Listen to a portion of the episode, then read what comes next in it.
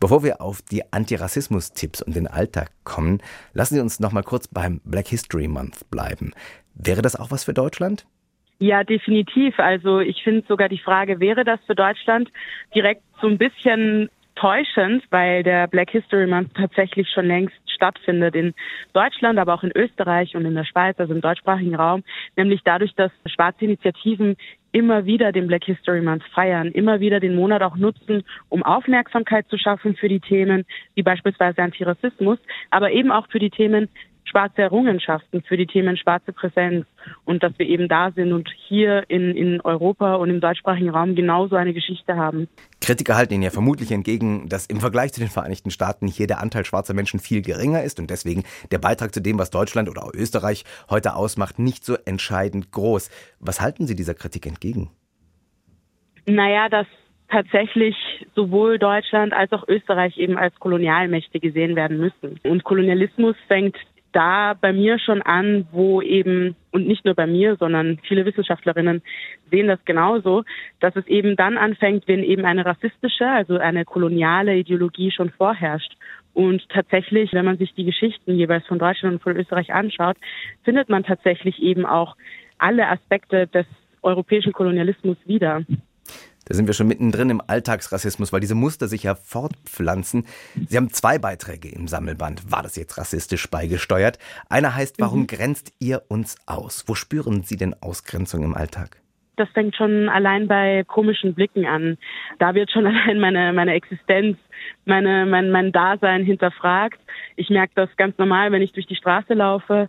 Und dadurch, dass wir eben über strukturelle Probleme sprechen, über ein Macht- und Unterdrückungssystem, lässt sich das eben bis ins wirklich Schwerwiegende fortführen, so bis ins Schwerwiegende fortführen. Das müssen Sie vielleicht noch ein bisschen erklären, dass sich die Leute ein bisschen mehr besser vorstellen können, was, was sie da erleben und was ihnen vielleicht auch wirklich zusetzt. Ja, gerne. Also vor allem, wenn wir von Strukturen sprechen, dann spricht man auch eben von der Ausgrenzung von zum Beispiel Arbeitsmarkt, Wohnungsmarkt, Teilhabe, politische Teilhabe, Repräsentation, all diese Sachen, wie sie gehandhabt werden, vermitteln nicht nur den Eindruck, dass man einfach nicht dazugehören soll, sondern schließen einen aktiv auch aus. Ihr zweiter Beitrag in dem Buch heißt, was nützt es mir, dass ich weiß bin, ich hab's doch auch schwer.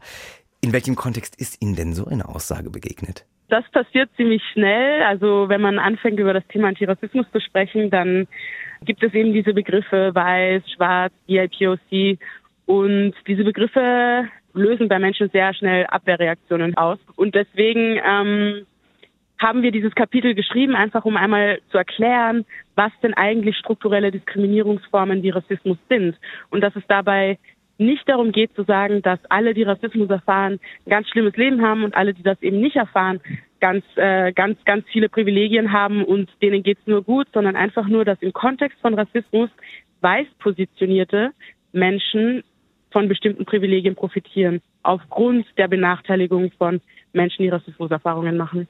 Ich kann mir das schon in etwa vorstellen, wie dieser Gedanke auch entsteht und auch so eine Konversation auf, ich sag mal, irgendeiner Party in Berlin, wo gesagt wird so, oh Mann, es ist echt schwer, eine Wohnung zu finden. Und dann sagen die anderen Leute, ja, na klar, mir fällt es ja auch schwer. Und es ist egal, welche Hautfarbe ich habe, weil der Mietmarkt einfach total überlastet ist.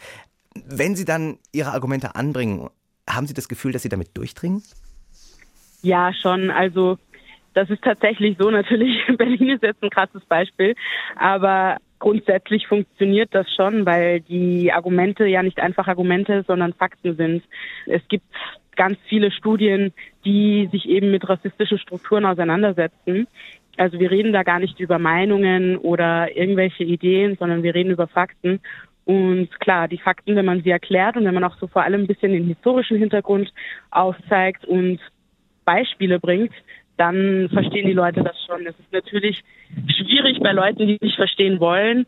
Also wenn man nicht in Mon äh, Dialoge treten will, wenn man sich nicht damit auseinandersetzen will, dann kann man natürlich niemanden dazu zwingen und dann wird das auch nicht ankommen. Was der Sammelband ja irgendwie anerkennt, ist die Tatsache, dass die wenigsten Leute krasse Rassisten sind. Viele Menschen sind verunsichert, wollen sich eigentlich gar nicht rassistisch verhalten und tun es dann aber doch so, ohne es so richtig zu merken. Wie gehen Sie denn darauf ein? Ja, tatsächlich. Also das liegt einfach daran, dass wir in einer rassistischen Gesellschaft sozialisiert sind und dass es auch oft einfach rassistische Ideen oder rassistische Vorurteile vermittelt werden. In, das fängt ganz früh an in Kinderbüchern, in dem Wissen, das wir in der Schule lernen. Wenn beispielsweise erzählt wird, dass Christopher Columbus ein Entdecker und Eroberer gewesen wäre, den man feiern muss, dann werden da schon bestimmte Bilder transportiert, ähm, bestimmtes Falschwissen, eurozentrische Perspektiven, die eben dazu führen, dass Menschen das internalisieren und dann eben auch reproduzieren.